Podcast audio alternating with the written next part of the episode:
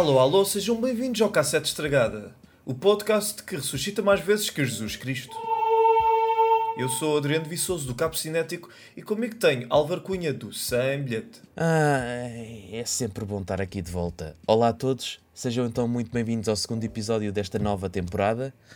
E posso já dizer que podem contar com o terceiro, porque nós estamos aqui para ficar. E este episódio é muito dedicado a ti, meu caríssimo amigo do Sem Bilhete. Tu é que és o especialista em dobragem, nós os dois. Por isso eu queria que tu nos falasses um pouco sobre a dobragem cá em Portugal. É assim, eu não me considero de todo um especialista. Gosto e é um tema que escolhi abordar eh, quando criei o canal do Sem Bilhete. Eu sempre gostei de ver animação em português e ainda hoje tenho esse hábito. E estamos a viver uma época onde a indústria da dobragem está cada vez a crescer mais. Têm surgido muitas coisas interessantes dobradas. Nunca existiram tantos estúdios de dobragem como estão a existir agora. Ou seja, está, está mesmo a, a expandir-se. E isto de facto é interessante quando olhamos para um prisma onde pouquíssimos da quantidade de portugueses que nós temos são poucos aqueles que preferem ver em português. Pois, eu estava a pensar nisso. Uh, tu achas que é possível neste momento um dobrador viver apenas da dobragem em Portugal? Hum, eu acho que não. Ou melhor, depende. Tens que viver unicamente para a dobragem e tens que ter eh, uma data de, de trabalhos sem parar, ou seja, tu dependes muito de ter que dobrar para conseguir sustentar o teu trabalho. Não consegues, por exemplo, dizer eu este mês vou dobrar só um filme e viver com isso. Não, não dá. Exato. E isso acaba por ter um, uma consequência muito grande porque são poucos dobradores. É natural que esses dobradores estejam sempre à caça de novos papéis e novos trabalhos para fazer e isso acaba por trazer pouca diversidade de voz. Olha, por exemplo, a animação japonesa, tu tens 90 e tal personagens e tens um elenco de 7, 8 pessoas. A situação está a mudar um bocado, mas isso acontece muito exatamente por, por além de quererem poupar, porque uh, é mais caro contratar mais gente. Uh, existe também tipo, eu quero ficar com mais aquele personagem porque vou ter mais aquele X. Se tu olhares para o caso de países que têm um mercado do voice acting mais afinco, mais laminado, né?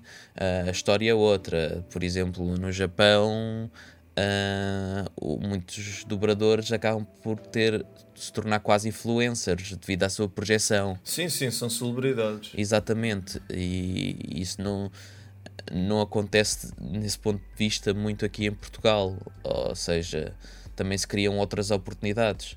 Sim, mas uh, alguns uh, dobradores até ficam bastante icónicos a fazer certos personagens.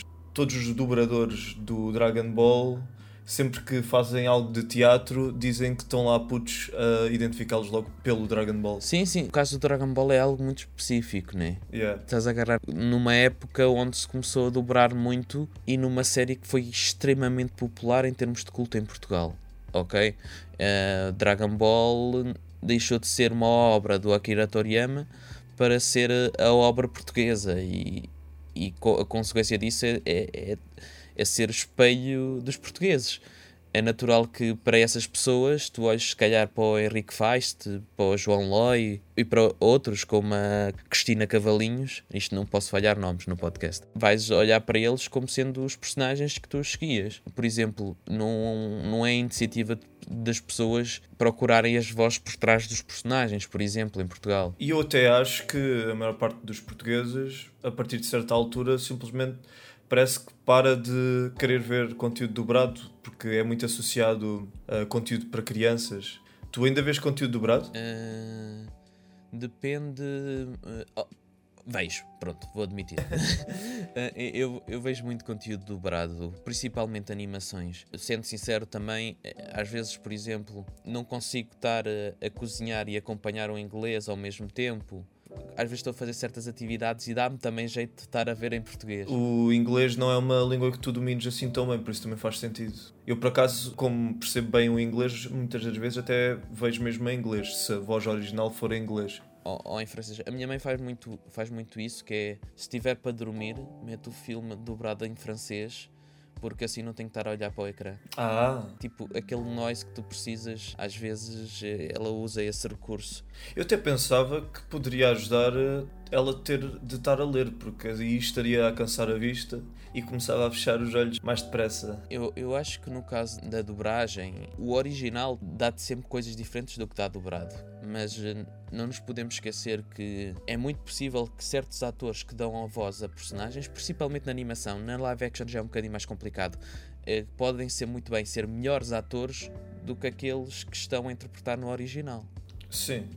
Ou cantar melhor também. Exatamente, sim, sim, sim, nas canções. Os filmes da Disney é que têm muito isso, que têm contratado atores que não cantam mal, mas pronto, o, o The Rock não se especializa bem em cantar. E apesar do personagem dele no Moana Vaiana uh, ser muito adaptado a ele, na forma dele falar, na forma dele se mexer, eu até acho que para um, as músicas um, os outros países, ao dobrarem, conseguem que as músicas sejam melhores do que quando são cantadas pelo The Rock. Em Portugal faz muito e acredito também seja idêntico ao registro dos outros países. É, tu tens a voz de canto, pode ser outra pessoa, mas que bata na mesma, e tens a voz de ator, ou seja, eles param mesmo de forma a darem, se calhar, a melhor qualidade ao produto. Uh, e isso se calhar pode ajudar. Sim, isso faz sentido. Não sei se te lembras, isto aconteceu no, na versão original do High School Musical. O primeiro não é cantado, não é cantado pelo Zac. Pelo Zac Efron, na série? Exato, é cantado por outra pessoa. Na altura isso teve bem polémica. ok, olha, por acaso eu não sabia disso, tenho de pesquisar melhor. Ah, e ainda, ainda aprendes coisas comigo. Convém, não é? Daí ter o podcast. e já agora, qual é que é a voz ou as vozes que mais marcaram a tua infância? Há um filme que até hoje eu vejo dobrado quase semanalmente, no sentido em que se eu quero pôr algo que eu conheço na televisão, eu possivelmente abro o Shrek. estou a falar a sério, se o Netflix conseguisse ver a quantidade de repeats que eu já tenho ali, às vezes eu posso dar só outra coisa, mas. Uh... Já viste se o Netflix fizesse o mesmo que o Spotify faz? Exatamente, sim, sim, sim. O teu filme mais visto e depois aparece lá o Shrek 500 vezes. Álvaro Cunha e Shrek passaram 5 mil horas de 2022 juntos. A noção é que eu acho que, tipo, até hoje, Shrek 1 e Shrek 2, das melhores dobragens que Portugal já, já teve. E a voz do José Jorge. José. Ah, José Jorge Duarte. Exatamente.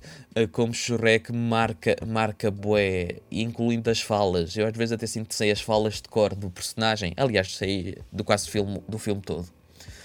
Agora, um personagem que eu gosto imenso também é do Fernando Luís, que é o Hades, do Hércules, que é. é pá. Está perfeito para o personagem, é. Exatamente. O power que ele dá ao personagem. É, o tom, o próprio tom que ele consegue lá chegar é tipo vibrante. Eu adoro o personagem. É... Por acaso, esse é um personagem que eu não ouvi tanto em inglês ainda. Eu ouvi mais a versão em português e também quando me vem o Adja à cabeça penso sempre nessa versão, na nossa dobragem. Agora, se formos falar de anime, Uh, é um bocadinho mais difícil porque. Ah, não, geral... eu estou a falar assim em geral, percebes? Exato, exa não, estou, não estou a diferenciar eh, a animação ocidental da anime, até podias dizer uma animação soviética. Ah, mas há coisas das dobragens que às vezes acontecem que eu acho extremamente engraçadas. Por exemplo, no primeiro episódio do Yu-Gi-Oh! pensavam que o Mokuba era uma, era uma personagem feminina e ah, metem com yeah. uma voz de, de mulher e quando já está no episódio 7 ou 8, aparece uma Cuba outra vez em Duelist Kingdom. Ele já, já, já tem voz de menino. e no início, eu lembro-me é que nesse primeiro episódio eles uh, traduziram literalmente todos os nomes das cartas. O Blue Eyes White Dragon era o dragão branco de olhos azuis. Eles depois pararam de fazer isso. Pois, mas eu já não me lembro se pararam depois do primeiro episódio ou se foram parando ao longo dessa temporada. Mas eu achei engraçado só porque, como eles viram em inglês, eles assumiram que era para traduzir isso literalmente. E eu até compreendo isso. Aliás, eu, eu nem sei, eu acho que no original, no japonês, eles também devem dizer aquilo em japonês. Mas, epá, isto torna-se. Os casos tornam-se um pouco estranhos, não é? Porque em teoria tu deverias poder traduzir o nome da carta, não é? Sim, e tu tens as cartas em português. Tu tens, eu tenho uma carta, se eu conseguir encontrar, que diz uh, Dragão. Uh, uh, draga, qual é que era o nome? Dragão Branco de Olhos Azuis. Mas olha, como é que era na França? Sabes? Eu acho que traduziam os nomes. Ah, ok. Então Então isto se calhar é mesmo falha nossa. Ou se calhar eles também facilitaram para os batimentos. Olha, estou a pensar, eu acho que no japonês original uh, eles diziam em inglês. Eu okay. agora estou-me a lembrar. Se calhar podiam dizer certas cartas. Pois. Eles se calhar não traduziam tudo. Pois, é que eu lembro-me de ver uma versão em, em japonês do Yu-Gi-Oh! e o Kaiba estava a dizer Blue Eyes White Dragon. Estás a ver? Por isso, já. Yeah. Se calhar no japonês já diziam Slifer, o dragão dos céus, né? yeah, nós claramente não pesquisamos assim muito de Yu-Gi-Oh! da dourada. Uh, mas há questões que já não é a primeira vez que se enganam num sexo ou trocam um personagem. Ah, na Sailor Moon fizeram bem isso também. Fizeram pelo menos com a gata principal. Passou a ser um gato. Uh, tu, para além disso, também é, às vezes é comum trocarem o personagem de voz de um momento para o outro. Há um momento muito específico do Dragon Ball Z, por exemplo, em, em que o Vegeta muda de voz. Voz, exato. Que as, que as pessoas lembram-se até hoje. Yeah, mas quem é que fez a voz do segundo? O. Eu, julgo, eh, é o Ricardo Spínola. Acho que é Ricardo Spínola. É que a mudança foi bem drástica. O João Loy já contou várias vezes a história, né? Que ele estava a percorrer o país e que deixa os episódios gravados e esses episódios são gravados e depois acaba por não ter disponibilidade para gravar aquele pack de 20 episódios, se não estou em erro. Eu acho que foi isso que aconteceu. Hum. Uh, e nesse ponto de vista, por exemplo, nós temos pouquíssima atenção. Principalmente em live action, que é algo essencial. Tu, se dás a voz a um ator, tu tens que manter essa voz até nos próximos filmes. Se tu quiseres dobrar uma live action, tu não podes pôr um ator com outra voz no filme que vem a seguir. Mas essa, essa questão de dobrar live actions já causa muitos debates cá em Portugal, por acaso. Sim, sim. Ao acontecer com bonecos já nos faz comichão, para quem vê dobrado já deve causar ainda uma maior comichão. Pá, claro. Porque quando nós ligamos a voz à cara, né? Sim. Ou seja, nós conectamos com a pessoa dessa forma, né? Uh, Sim, a, a mas voz. Um, abre aquele debate de será que tu deves ter mesmo dobragem em conteúdo live action? Porque aí tu estás a mudar a interpretação do ator, inevitavelmente. E agora podemos falar até do facto de tu tens família francesa.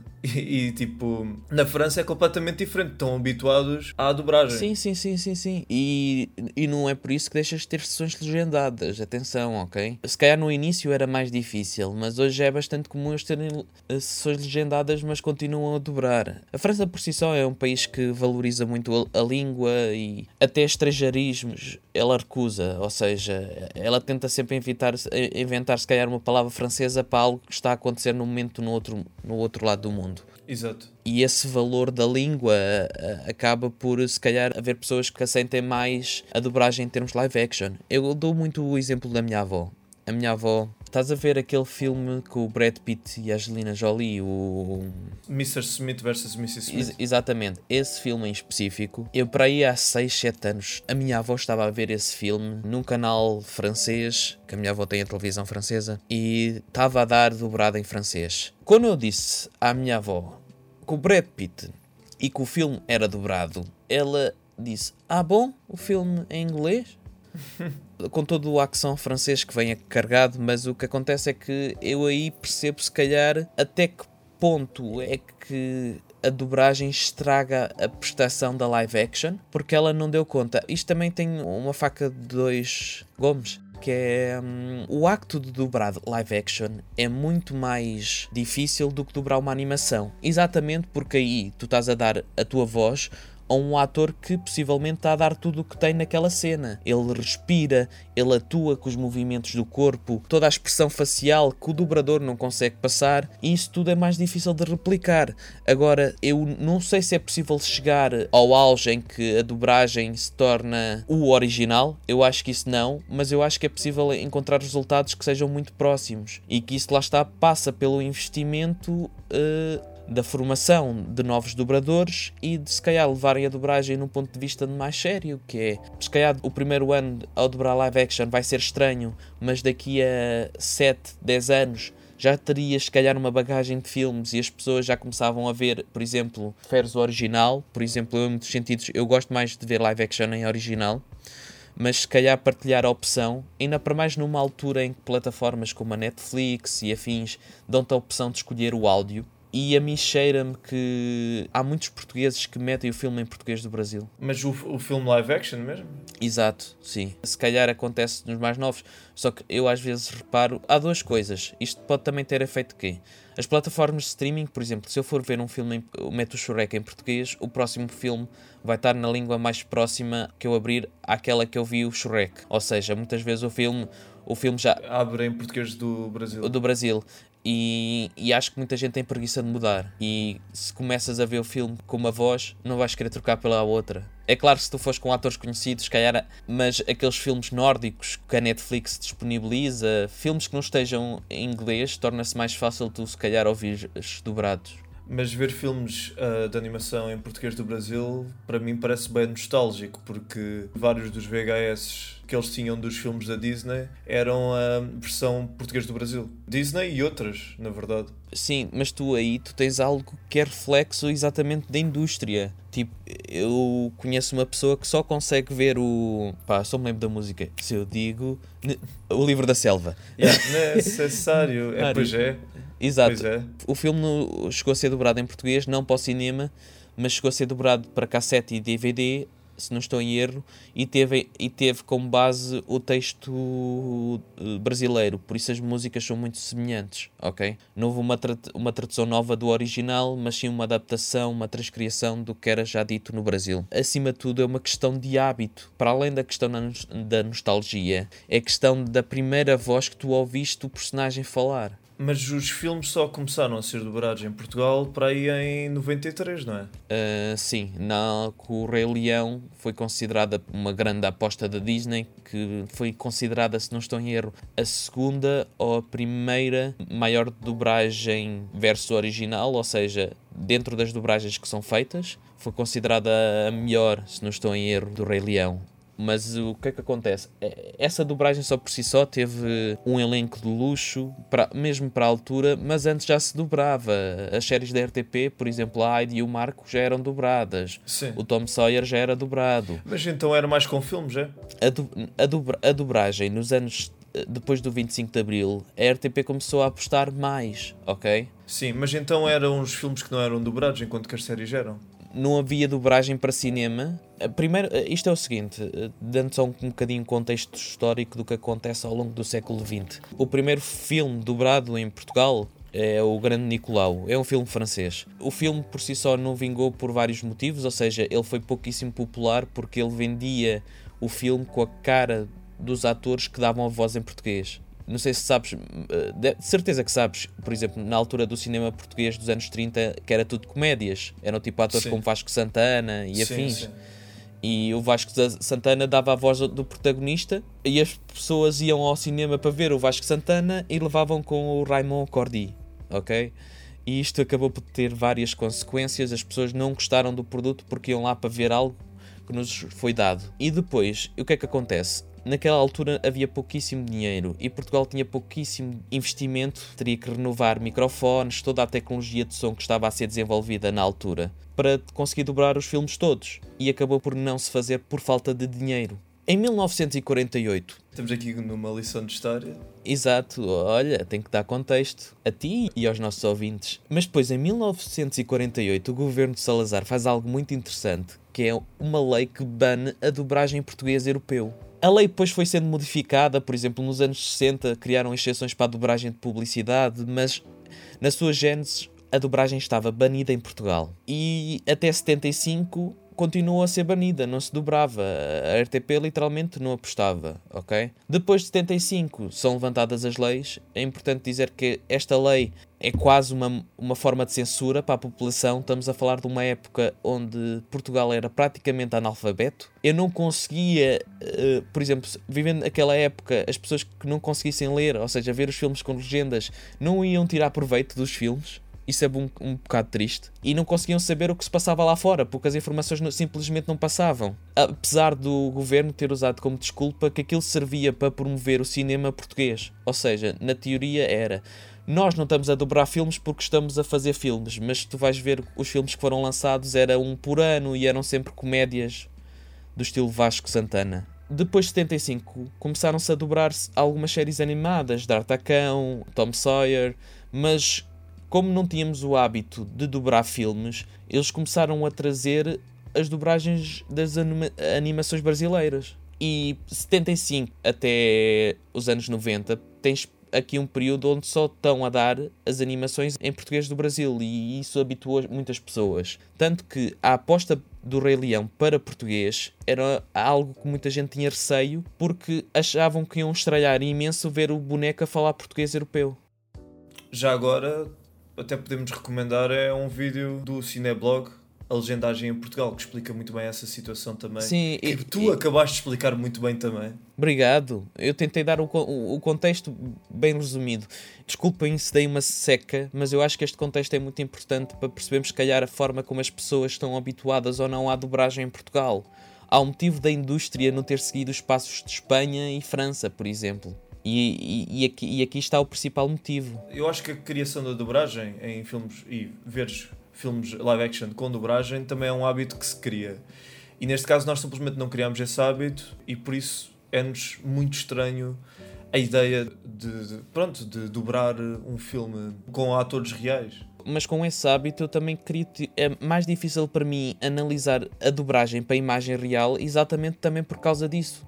Uma coisa que me incomoda um pouco, por acaso, é a insistência em não se poder dobrar animação de vez em quando. Por exemplo, tu não achas que os fãs da anime às vezes interferem demasiado com a existência da dobragem? tu, tu, tu tocaste agora num ponto muito sensível. hã? A dobragem da anime é, é algo que divide totalmente os portugueses no sentido em que há muita gente, por exemplo, malta que viu o anime nos anos 90 que cresceu com a dobragem mal adaptada, ou seja, como eu falei há pouco do exemplo do Dragon Ball, a dobragem não seguia todo o canon da história. Víamos a história, mas todo não víamos a história do Akira Toriyama. Era uma história diferente. Sim, ah, logo ah, aquele exemplo que até falámos num episódio já há muito tempo, em que eles aproveitaram a dobragem para censurar, em que o Yamcha tinha medo de mulheres e depois quando ele vê uma mulher nua, ou seja, a Bulma nua, ele fica KO. E depois na nossa dobragem eles disseram que ele tinha medo de shampoos e assim quando ele a vê nua, ela como estava a tomar banho, eles dizem que foi shampoo que lhe entrou nos olhos. É uma coisa mesmo bem ridícula. Mas aí está a questão. E aí tu começas logo a criar uma resistência quando conhe- conheces Dragon Ball original, quando começas a ver anime original através da SIC Radical, através do Animax. Havia também um espaço de anime no AXN antes do Animax. Começas a criar depois ah, algumas formas de comparação com, com o anime original, certo? Sim. E tu, a partir daí que tu crias essa divisão, tu começas a criar, tipo, quase um ódio de estimação à dobragem. A questão é que é, nada impede as pessoas de continuarem a ver o original depois de terem dobrado. E, esta é uma questão que às vezes as pessoas fazem confusão. Não é por eu ter o Dragon Ball Super Broly nos cinemas para ver em português, ou Digimon Kizuna, que o original deixa de existir. Até porque as dobragens de anime geralmente chegam cá com um delay enorme. O filme já está legendado na internet. E às vezes até em sites oficiais, como no Crunchyroll, por exemplo. Sim, eu não percebo é porque é que, por exemplo, o filme do One Piece, o último, o filme Red, porque é que esse não foi dobrado? Porque o anterior a esse, o One Piece Stampede, foi dobrado para aí em 2019, se não estou em erro. Foi, foi, foi. Pronto, é, é uma pena eles depois não manterem essa tradição, porque até mantinha os ah, dobradores. Essa coerência, eu lembro-me que para no Red houve um grupo que incluiu alguns dos dobradores originais que dobrou o trailer para tentar vender a nós. Se não estou em erro, foi a nós que distribuiu o filme. Mas se não foi a nós, foi outra distribuidora. Mas o que acontece é que hum, eu senti também da parte, se calhar, de alguns sites de notícias e afins, quase um- uma promoção ao. Por exemplo, começaram a fazer boas sondagens. Querem o Dragon Ball Red dobrado ou não dobrado? Qual preferes ouvir? E foi tudo a dizer que queria o não dobrado, não é? I- exato, quando muitas vezes os sites são espelho das pessoas que os seguem e não propriamente daquilo que o mercado quer. Epá, exato.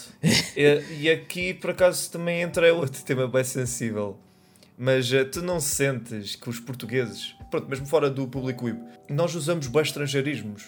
Mesmo no secundário e afins, isso já existia. E o que eu sinto mesmo é que também tem algo a ver com este hábito que nós temos a ouvir a nossa própria língua. Sim. Por exemplo, quantos nós vão ver filmes portugueses ao cinema? Yeah, yeah. E, e, e não sei se sentes às vezes que ouvir filmes em português é estranho.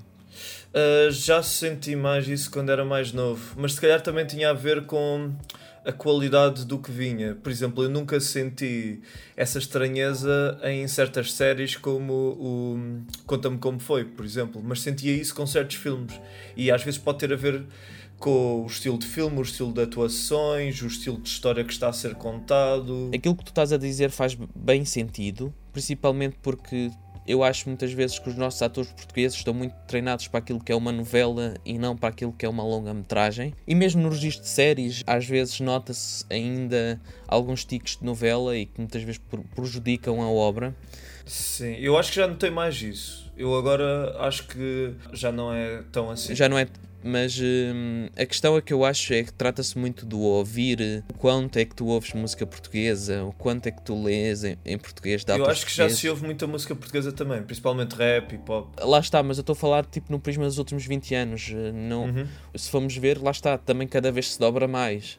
Sim, mas eu acho que mesmo as pessoas estando a ouvir muita música portuguesa ou estando a consumir muito conteúdo português, nós usamos muitos estrangeirismos até como bengalas também tipo bengalas de fala. Por acaso tu não fazes isso, mas eu de vez em quando estou a falar e uso uma palavra em inglês como bengala. E já ouvi pessoas, mesmo portuguesas, do nada começarem a falar inglês e às vezes até a falar inglês um pouco mal, mas usam aquilo como uma bengala porque lá está, realmente, se calhar também tens razão no sentido de consomem muitas mais coisas estrangeiras do que portuguesas. Estão com o inglês muito mais cerrado, seja nos jogos ou ou seja, nos filmes que veem, e se calhar isso acaba realmente por ter uma influência forte na forma como falam no dia a dia principalmente numa altura onde tu vais à internet e hoje em dia não consomes só conteúdo, tu vês vídeos no YouTube, tu exato, exato. Lê, lês notícias de sites em inglês, é algo que não era tão comum e isso muitas vezes começas a usar expressões que tu vês constantemente. Mas por isso é que eu acho que devia haver um, se calhar um maior balanço de conteúdos disponibilizados em português. No outro dia vi um tweet a mandar vir por terem traduzido um livro.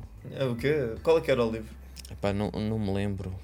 Não, então, não, vou confiar não na tua palavra então. Não, não, não, não. Eu, eu, eu vi o tweet. É claro que pode ser a opinião de uma pessoa, entendes? Sim. Mas, uh, Esse também é o problema, porque às vezes na internet a opinião de uma pessoa pode parecer a opinião da maioria, quando não é. É como no caso do Red, usarem uma sondagem que já tem um público definido como exemplo, não é, não é isto que está em questão. Mas a pergunta também é um pouco chata, que é, se não me engano, a pergunta que estava nessa sondagem é: vocês vão ver o filme dobrado ou na língua original? Eu respondia-te que, yeah, eu vou ver na língua original. Mas isso não significa que não vai haver público para o dobrado. Porque as crianças que se calhar são quem vai ver a versão dobrada, as crianças que não, não viram o anime em japonês, essas aí não vão estar a votar na sondagem, nem sabem que aquilo existe.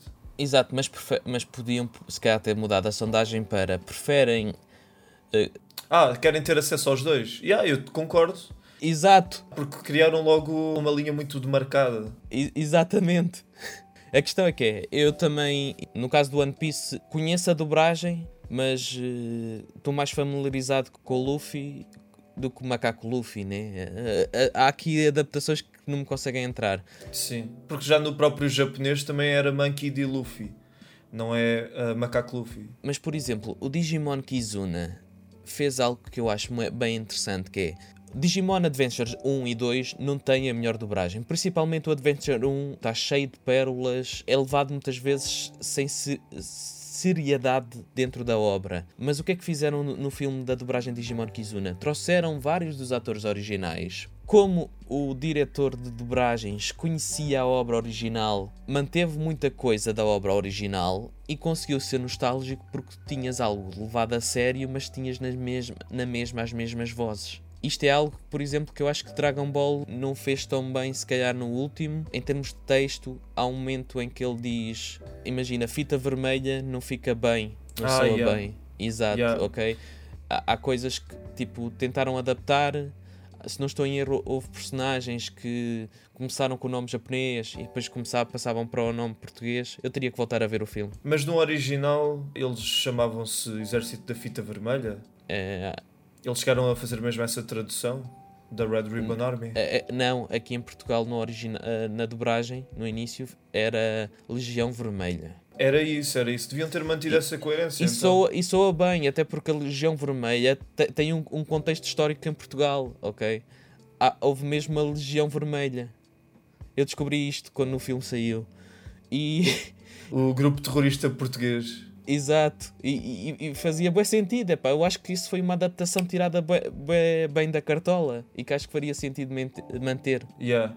Mas uh, tendo isso em conta, imagina que nunca tinha havido uma dobragem do Dragon Ball como houve nessa altura. Tu achas que aquele tipo de dobragem assim avacalhada teria sido aceite se tivesse sido agora? Não, claro que não. Como é que achas que as pessoas de hoje em dia iriam reagir? Se fizessem isso com um novo grande shonen que tivesse Sim, a, respo- a- a- resposta é. Para mim, claro que não, porque, como eu disse, o que fizeram ali à dobragem foi transformar a obra da Akira Toriyama na obra do povo português. E ela era reflexo do povo português da altura. Sim. As referências a acontecimentos do momento, desde logo ligados ao Herman e coisas que aconteciam nas notícias e tudo. Sim, parecia uma paródia. Parecia uma Exato. paródia do original. Exato, numa altura onde era impossível conhecer o original, no ponto de vista, pelo menos, de história. Nem existia legenda, né? E aliás, arrisco-me a dizer que tradutores diretos do japonês devia ser difícil de arranjar em Portugal nessa altura. Mas eu também reparo que filmes da Disney ou da DreamWorks, em termos de dobragem, costumam ser bem facilmente aceitos, enquanto que o público da anime é que parece que está um pouco mais contra dobragens de vez em quando. Não sempre, mas eh, de vez em quando. Ahm, Porquê é que achas que isso acontece? Lembras-te que eu te disse que quando saiu a dobragem do Rei Leão, ela teve um tratamento de luxo, ou seja, havia uma grande preocupação em que aquele produto vingasse, ok? Isto não aconteceu nas dobragens de anime, mas passando só em dobragem de cinema, houve ali uma preocupação grande e essa preocupação acaba por também acontecer nos restantes filmes que saíram a seguir. Ou seja, a Disney foi conquistando as pessoas dos filmes dobrados em Portugal porque de facto os primeiros trabalhos foram muito bem feitos. E posteriormente, sem, depois da Disney, outras empresas, como por exemplo a DreamWorks, só começou a dobrar depois, e a Fox, por exemplo, depois com a Anastácia, devido ao sucesso que a Disney fez. E eles ah, também disponibilizaram também um orçamento que se justificava que tinha que ser bom, ok? Uhum. Será que também não tem a ver com as idades dos públicos? Eh, depende, porque tu vais sempre ver o filme em fam- estes filmes na altura também ias ver em família. É que os animes, muitos deles são para públicos mais velhos e normalmente esse público mais velho se calhar está habituado a ver a dobragem mais para conteúdo para crianças. Nessas- mas, mas a questão é que é, tu passas de um filme onde estás com 20 atores, tens menos personagens, mas não existe assim repetição de elenco, para um tipo Naruto onde tens um elenco de 12 pessoas. Eu sei, estou a dar um número ao calhas e. Quantos personagens? Eu acho que houve uma vez onde hum, estavam três personagens, não sei dizer quais são, a falar um para o outro e eram três personagens com a mesma voz. Isto não faz sentido. Quem faz geralmente a voz dos personagens femininos e das crianças, geralmente são as mulheres, devido como têm um tom, um tom mais agudo, conseguem se calhar fingir-se crianças mais facilmente do que propriamente nós temos voz mais grave. E já aconteceu uh, tu teres mais que uma mulher no grupo, mas metem a mulher a fazer as duas crianças que existem. Ou seja, tu tens um elenco onde tens eh, pouca variedade, mas tens variedade, mas continuas a dar mais personagens àquela do que à outra. Mas também é complicada uma série ter o mesmo tratamento que um filme. Sim, sim, sim. Mas, O orçamento eh, que é dado para a dobragem de um filme da Disney deve ser bem diferente do, do orçamento que é dado a uma temporada do Naruto, por exemplo, ou do, do Boku no Hero.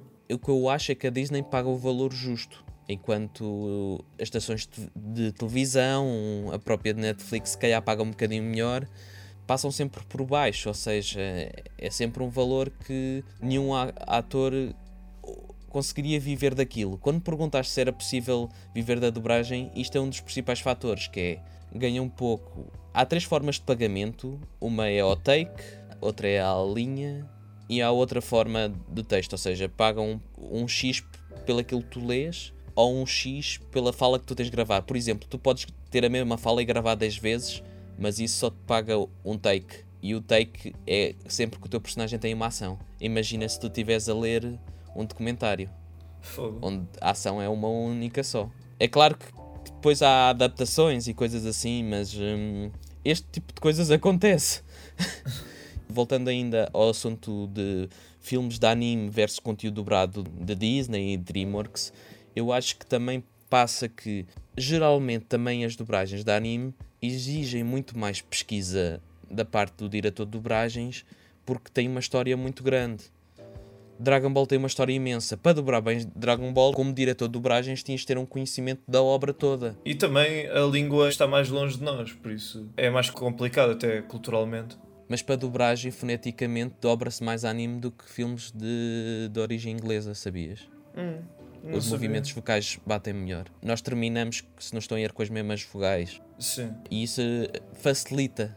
Só que depois também tens algo que é. Tu tens que adaptar o, o texto para que faça sentido em português e muitas vezes, eh, foneticamente, temos sílabas muito parecidas, mas a nossa forma de nos expressar é diferente, somos mais sérios, né? Então, quando chega a parte de fazer aqueles gritos, aquelas sinfonias, né?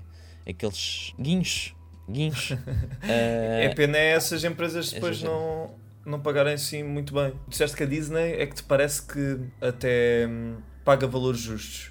E aparentemente a Netflix e a Amazon estão a começar também a apostar na dobragem e até na dobragem em filmes live action, como por exemplo o Don't Look Up, o Não Olhem para Cima, tem uma dobragem em português de Portugal. Tu achas que eles provavelmente pagam um bom valor? Nós aqui também, se calhar, precisávamos era ter um convidado que fosse mesmo um dobrador que trabalhou nisso. Uh, se bem que ele provavelmente nem nos poderia dizer o valor. Exato, muitas vezes esses valores são sigílio. Pois, exato, exato. Eu não sei se pagam tão bem como a Disney, porque geralmente o orçamento de um filme que vai estrear no cinema deve ser superior àquilo que vai sair diretamente numa plataforma. Ah, mas já partida os orçamentos uh, é suposto não serem assim muito diferentes, porque a Netflix não trata os filmes que vão diretamente para a plataforma como, pronto, como filmes de TV, como, como antigamente se fazia aqueles filmes de TV assim mais baratos. Os orçamentos dos filmes deles aparentemente são mesmo orçamentos de filmes de cinema. Sim, mas não, não sei se isso também se replica muito à dobragem, entendes? Existe certeza algum motivo para eles estarem a dobrar filmes live action. E muitas vezes são filmes mais para um público geral e não propriamente para as crianças, apesar de serem filmes que são também facilmente assistíveis. No caso da, da Amazon Prime, ela, ela tem dois, dois que eu acho muito interessantes. Que é, ela dobrou recentemente a série do Senhor dos Anéis, que é... Eu não vi... Eu não vi a Eu série. só vi em inglês. Eu não vi a série, eu não vi a série. Ou seja, eu nem em contacto com o original com o dobrado, mas sei que dobrou. E dobrou o ano passado uma série chamada Cruel Summer, que é uma série teenager. eh, É tipo. Olha, é quase estás a ver? tipo Estás a ver Teenager? Tipo as nossas bengalas. adolescente. Boa adolescente. Eu faço o mesmo, lá está. Ainda há pouco me elogiaste a dizer que eu não usava bengala. Já, e afinal também usas. Opa, é, é estás- inevitável, não é? É, é uma questão interessante que eu acho que. Eu, não sei, eu sei que, por exemplo, a Netflix, os serviços de streaming agora têm que ter X conteúdo nacional nas plataformas. Eu não sei se também passa por uma estratégia de habituar as pessoas a ouvir português para esse- esses conteúdos serem vistos, né? Pá, sim. Po- pode ser, pode ser. E tu achas que eles estarem a apostar tanto nesta dobragem vai fazer com que a dobragem portuguesa seja mais aceite? Eu acho que a dobragem portuguesa, como disse já, nunca se dobrou tanto. E a dobragem portuguesa, para mim, está a evoluir. Novos estúdios de dobragem estão a surgir. Há toda uma indústria já cá em Lisboa que já está. que eu acho bastante interessante. Mesmo no Porto. No Porto também se dobra muito. Mas, por exemplo, enquanto cá tens uma porrada de estúdios, lá tens dois estúdios principais, mas que dão muito trabalho aos atores do Porto.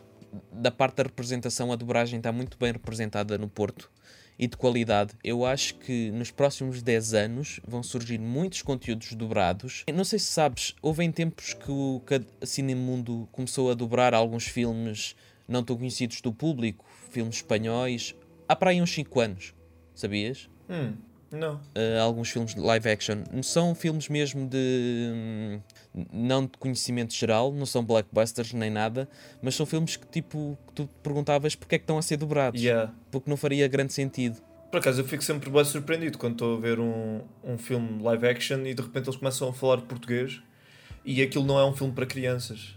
À partida. Fico sempre eh, um pouco confuso. Ou se calhar cada vez há mais pessoas como eu e a cozinhar preferem estar a ouvir em português. Sim, talvez. Qual é que achas que é então o futuro da dobragem cá em Portugal? Achas que vai continuar a crescer? Vai continuar. Ou será que vai morrer? Não, não vai, não vai. A dobragem está forte e eu acho que nesta década houve um tempo ali parado. Houve ali uns anos que eu senti que, mesmo para anime, principalmente em anime, que não se dobrou, porque também houve uma passagem dos projetos para outro lado, ou seja, por exemplo, se calhar os canais de televisão deixaram de apostar tanto em dobragem e hoje em dia passa mais para as plataformas de streaming, mas nunca tiveste tanta plataforma de streaming em, em Portugal, ou seja, tu antigamente tinhas um Panda Bigs, um Panda, um Cartoon Network, um Disney Channel, um Nickelodeon, tu hoje tens a HBO, a Sky, que pertence à Paramount, a Netflix, Disney Plus, o Disney Plus, uma data delas a competir entre outras e, e, geralmente as animações deles estão todas dobradas. Aliás, arrisco-me a dizer que poderia haver muita animação da Warner que não seria dobrada se não fosse pela a pedido da própria HBO. Tipo, o Biggs antes tinha o hábito de nos habituar com séries dobradas do Scooby-Doo, mas, por exemplo, agora começaram a dobrar filmes ao, e outras coisas do universo de Scooby-Doo, de animados, que eu pensava que não iam ser. Agora que falas de Scooby-Doo, eu lembrei-me que havia algumas cassetes que por acaso estavam em inglês com legendas. Houve uma mistura, porque é, eu, se não estou em erro, a RTP não sei se chegou a dobrar alguns, mas ela chegou a passar a, a série animada com legendas. Mas o filme por acaso foi dobrado. E eu acho que até vi nos cinemas dobrado. Ele foi dobrado, o primeiro e o segundo. Aliás, aqui também tem uma, umas boas pérolas. Ele também tem umas boas pérolas, esse. Até acho estranho é nenhum filme da Marvel ter sido dobrado, tanto quanto eu sei. Uh, não, não foi. Parece-me que até faria algum sentido, tal como uh, alguns dos filmes do Harry Potter foram dobrados. Mas, mas, agora, por exemplo, eles dobraram aquela série animada, o. O What If. O What If. Se dobraram essa série, deviam, se eventualmente fossem dobrar os filmes, deviam manter a voz dos atores que dobraram esses. Sim. É um pormenor interessante. É pá, sim. Mas pronto, eu acho que eles agora não vão dobrar porque seriam já uns 40 Muitos projetos. filmes. Contando com filmes, filmes e séries. Já Olha, é 30 por, filmes e quase 10 séries. Exemplo, aquela série da, da Miss Marvel eu vejo muito bem. Do, eu via a ser dobrada, sabes? Ah, yeah. Essa, eu acho que via essa... quase tudo aquilo a ser dobrado. Quase todos os filmes e, e séries da Marvel. Mesmo que eu preferisse a versão original, porque pronto, uh, acho que teria feito algum sentido terem dobrado. E então isto já se está a largar um pouco. Tens ainda assim umas ponderações finais sobre a dobragem antes de terminarmos? Eu acho que já disse muito sobre o que é, que é dobragem. Aliás, eu acho que já mostrei muito o que é, que é a minha opinião em relação à dobragem. Ela não faz mal a ninguém. Não pica ninguém. Exatamente. Dobrar não significa que deixas de ter o original. Eu vou ver o ori original contigo, Adriano, não me importo. não me custa. E muitas vezes eu chego a ver os filmes nas duas formas, ok? Tanto legendado e dobrado. Por exemplo, há filmes que eu sinto que funcionam melhor dobrados e outros que não, mesmo animações.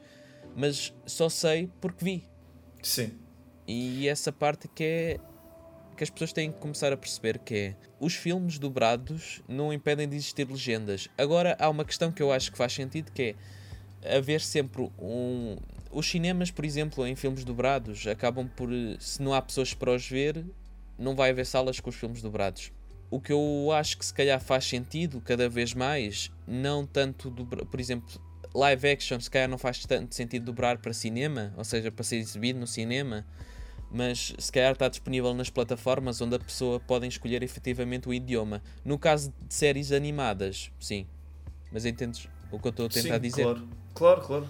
Eu acho que no cinema as pessoas dificilmente vão querer ver a versão portuguesa, realmente, porque estão mais habituadas mesmo a ver original. Mas uh, concordo mesmo a 100% isso, de teres acessível em streaming ou em home media, que já, pronto, já é um formato que está a morrer, teres a dobragem. Mas uh, eu reparo é que a maior parte das pessoas a quem eu pergunto a opinião sobre dobragem tem, parecem ter uma reação muito forte, mas muito forte contra a dobragem. E uh, acho que há, há, quase um consenso, vai, isto é, é um pouco anedótico, isto é a minha experiência pessoal, mas parece-me haver quase um consenso entre muitas pessoas de que hum, é quase um crime tu estás a dobrar uma performance live action, porque aí estás a mexer com a performance do próprio ator. Mesmo que a performance às vezes seja pior. Né? não, mas, ah, é, é, é, diferente, não, é diferente. Não deixas de estar sim, a mexer sim. realmente, mas uh, eu apesar de preferir a, ver a versão original e concordar também bastante com essa ideia de que afeta a performance, eu não sou contra a existência e contra essa escolha. Eu às vezes, por exemplo, há pessoas que se calhar, pronto, quando compreendes o original, muitas vezes há pessoas que também criticam a própria legenda, né? Não é só a dobragem. Quando a legenda muitas vezes tem que ser adaptável e o processo de adaptação, muita gente que não o percebe. Já falámos do Cineblog, ele tem um vídeo muito bom sobre a adaptação da legenda para o Rick and Morty, que é totalmente. conseguia facilmente imaginar aquela legenda numa dobragem, entendes? Sim. É quase como o trabalho já tivesse metade feito em termos de transcriação de texto. Yeah, mas por acaso o Rick and Morty foi dobrado? Não, não foi, não foi. É que agora lembra-me que essas séries americanas uh, que são para um público mais adulto não costumam ser dobradas. Já os Simpsons, o filme foi dobrado, mas a série costumava passar na RTP, e acho que ainda passa, um, em inglês com legendas. E na Fox é sempre, ou era sempre, com legendas também. Quando saiu o filme dobrado, houve muita gente a criticar. Epá. E, e a dobragem está boa, mano. A dobragem Sim, tá está. Boa. Está, e... está. Quando era mais novo, eu gostava de ver os Simpsons e na altura incomodava-me o facto de ter de ler legendas, porque não estava tão habituado, porque pronto, era um puto, lia mais lentamente. E eu acredito que se eu tivesse sido uma criança que se tivesse habituado a ver os Simpsons dobrado, não iria querer outra coisa. É quase como as pessoas que também criticavam quando o Cartoon uh, Network passou a ter dobragem em português, quando ele sempre teve disponível em inglês, ou seja, no Sim. sentido em que as pessoas que hoje veem televisão ainda, que abrem o Cartoon Network, aquilo está a ser emitido em dual áudio. As pessoas podem optar por ver o original. Sim. E eu acho que muita gente não sabe isso, tanto que continuam a dizer eu gostava da Cartoon Network era quando só passava em inglês. Mas eu até acho que isso não faz muito sentido, porque tem mais a ver com como tu te habituaste a crescer, a ver o canal. Isso, e a Disney também está. Para quem estiver a ouvir e quer ouvir eh, as séries da Disney Channel em inglês, também tem dual áudio. Mas eh, já estamos aqui a falar há muito tempo sobre dobragem. Temos de terminar, mas antes disso, eu queria só fazer-te uma pergunta. Uma pergunta que é por mim e pelos fãs do Sem Bilhete. Quando é que tu começas a dobrar? Ah, fizeste mesmo essa pergunta, eu já sabia. eu digo sempre isto até porque sinto que não, tenho, não tinha pedal para isso, que é eu não me vejo como dobrador. No entanto, vejo muito a fazer formações na área e a tentar aprender mais sobre o meio, porque é um meio que eu gosto. Eu, como criador de conteúdo, eu vejo qualquer formação na área de dobragem e de locução, principalmente, um, uma boa adição àquilo que eu posso entregar nos meus vídeos do YouTube. Ou seja, não sei se um dia vou ter a experiência de dobrar. Eu uma vez já fiz uma abelha, ok? Para ajudar ali um amigo. Não sei se um dia vou ter uma experiência mais séria enquanto de dobrar, uh, mas vejo muito a aprender mais sobre a área e a transmitir os conhecimentos que eu adquirir às pessoas que me seguem. Como fiz neste podcast, em que tu me passaste a mão. Oh, claro, tinha de ser. Bem, este foi o episódio de hoje. Espero que tenham todos gostado desta conversa e daqui do conhecimento partilhado pelo Álvaro. Nós sabemos que hum, algumas das pessoas que nos ouvem costumam saber muito sobre este tema e sobre animação e muitas vezes mais do que nós. Por isso, se quiserem dar aí sugestões e ou até corrigir alguma informação que tenha estado errada aqui, estão à vontade de o fazer nos comentários. Nós queremos que isto seja mais uma comunidade do que propriamente apenas um, um podcast que tem uma barreira entre quem está a falar e quem está a ouvir. Podem mandar sugestões então para as nossas redes sociais, ou seja, estou a referir-me obviamente ao meu canal do YouTube Sem Bilhete e à própria plataforma de Instagram do Cassete, que está agora a abrir ao público e vai ter lá algumas brincadeiras, muita da informação ou alguma da informação partilhada ao longo das nossas conversas vai ser lá partilhada, fundamentada principalmente. E, e pronto, espero que tenham gostado deste episódio. Continuem então atentos e até ao próximo cassete. Tchau.